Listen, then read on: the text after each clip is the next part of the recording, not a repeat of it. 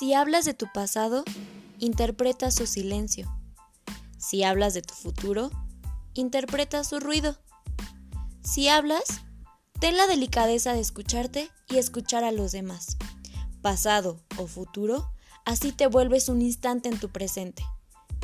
Oriola para ti y para todos. Próximamente.